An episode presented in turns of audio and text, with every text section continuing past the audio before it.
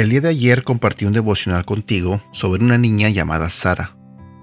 Hoy quiero seguir compartiendo sobre esta misma persona.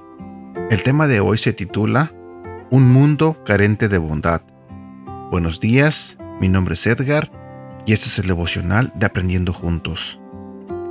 Claudia bebió un largo sorbo y se tragó sus lágrimas y su miseria, dando rienda suelta a la amargura y al enojo.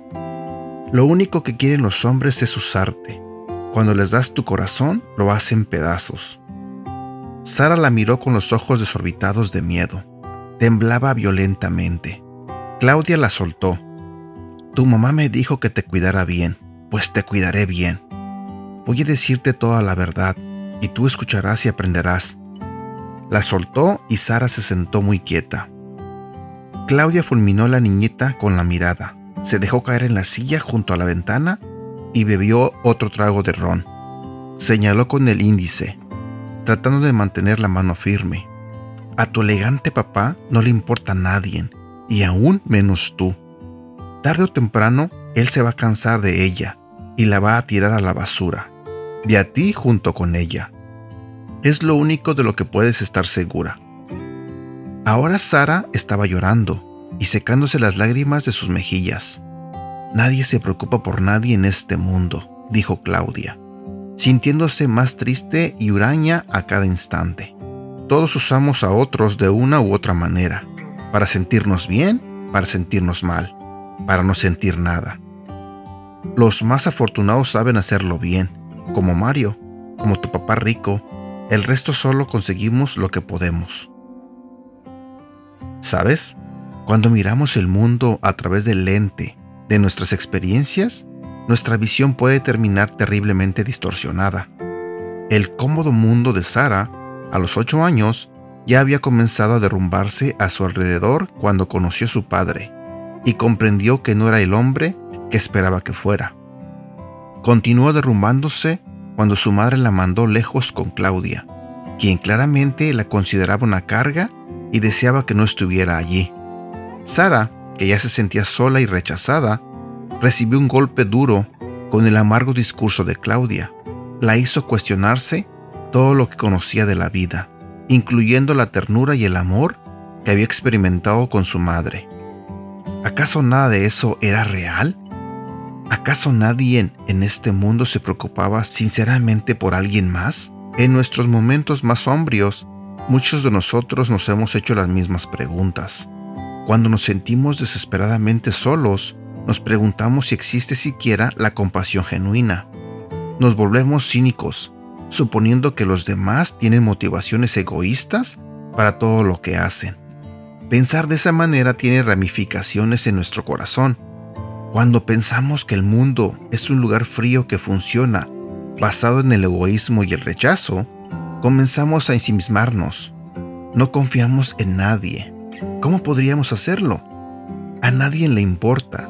Cada uno ve por sí mismo y la bondad es una ilusión. Terminamos creyendo una gran mentira. Tenemos que cuidarnos a nosotros mismos porque nadie más lo hará. En la Biblia encontramos un magnífico antídoto contra esta mentira. Jerusalén dice, El Señor me ha abandonado, el Señor me ha olvidado. Jamás ¿Puede una madre olvidar a su niño de pecho?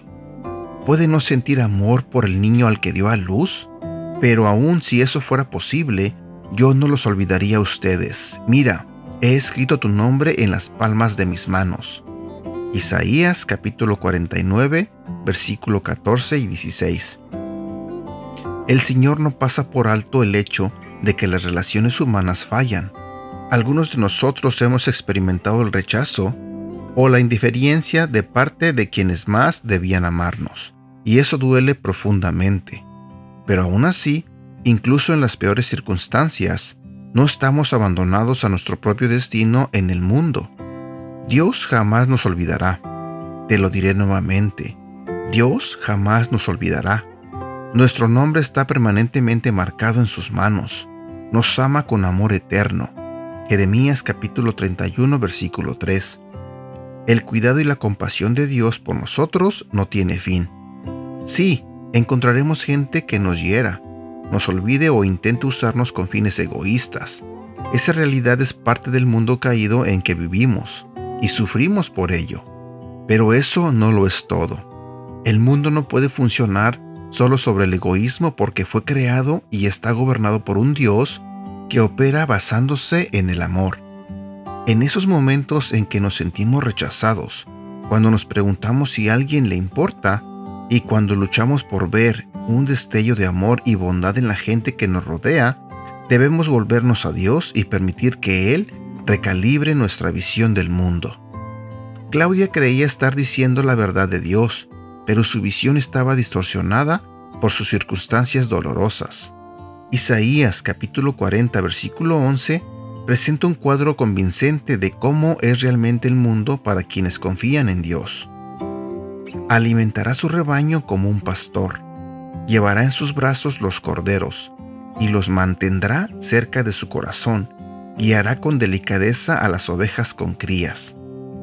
Cuando te preguntes si hay algo de amor o altruismo en el mundo, aférrate a esa imagen de Dios, quien la cuida con la misma ternura con la que un pastor guía sus ovejas y las lleva junto a su corazón.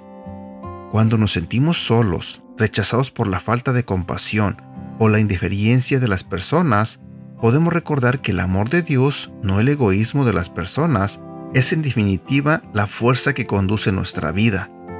Cuando creemos eso, podemos abandonar la necesidad de protegernos a nosotros mismos y de estar siempre procurando satisfacer nuestros propios intereses. Cuando estamos convencidos de que Dios nos respalda, somos liberados del miedo al rechazo y podemos vivir en paz en la realidad de su amor inmutable.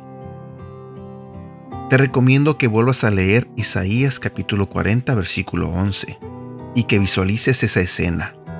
Medita en la realidad de que Dios cuida de ti con la misma ternura con la que un pastor cuida de sus ovejas.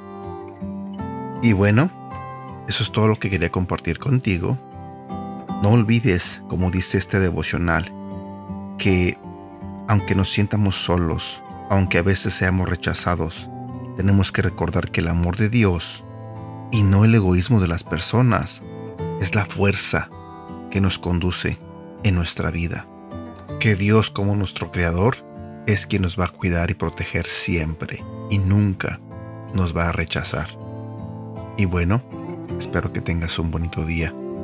Cuídate mucho. Espero que Dios bendiga tu vida y la de toda tu familia. Hasta pronto.